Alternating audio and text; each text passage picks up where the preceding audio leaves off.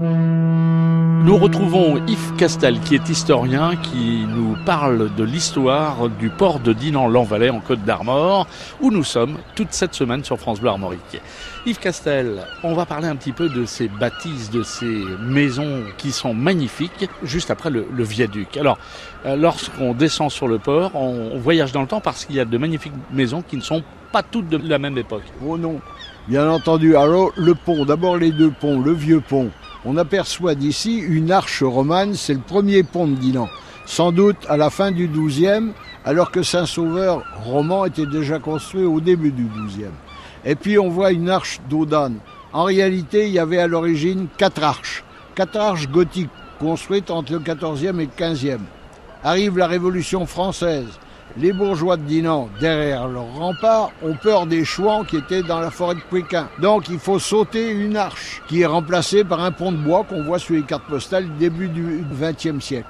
Puis arrive la guerre 14-18. À Rennes, il y a un arsenal et sur la mer, il y a un port de guerre qui s'appelle Saint-Malo. Pour transporter dans les chalands, d'énormes chalands, tout l'armement qui est fabriqué à l'arsenal, on passe plus sous les petites arches du 15e siècle. Donc on les fait sauter et d'une arche sautée, ben, on se retrouve avec deux arches sautées. En 1923, la guerre est finie, on construit l'arche d'Audane. Et en 1944, les Allemands, le 4 août 44, pour empêcher les Américains d'arriver jusqu'à Dinan, faut sauter l'arche d'Audane qui ne sera reconstruite qu'en 1956. Le viaduc n'est pas fait pour le port, il est fait pour l'éviter. Parce que du fait du vieux pont, il fallait remonter sur l'envolée d'un côté pour aller à Saint-Malo et à Dole, ou Paris plus loin, et de l'autre côté, il fallait remonter le Gerswell pour aller à Lamballe, à Saint-Brieuc ou à Brest. Donc c'était très dur, d'où le viaduc qui va être construit entre 1846 et 1852, qui rejoint les deux rives.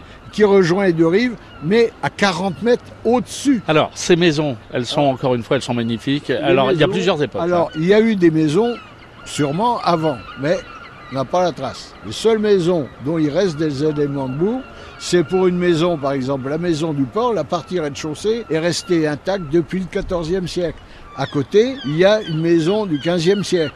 Un peu plus loin, une maison du XVIIe, une maison du XVIIIe. Des grands bâtiments du XIXe qui étaient des, des- ou des tanneries ou des tissages de toile. Et des deux côtés, deux maisons de commerçants du 18e et 19e. Il y avait un gros marchand de vin qui importait des vins d'Algérie, par exemple, entre les deux guerres 14-18 et 39-45, par des chalands qui arrivaient de Saint-Malo, et on descendait les minuit 600 litres de vin rouge d'Algérie, par lequel, en bas que vous voyez, la rampe, ça remontait. Et quand la rampe était gelée entre les deux guerres, il y a eu des périodes de gel importants, eh bien, ces chalands s'arrêtaient à la plaine de Tadin et on faisait rouler les mémuides, d'énormes tonneaux, et on les faisait rouler sous la glace depuis la plaine de Tadin, c'est-à-dire à 3 km, jusqu'au port de l'Envalais. Merci Yves Castel. On vous retrouve demain pour d'autres histoires passionnantes du port d'Odinan sur France Armorique.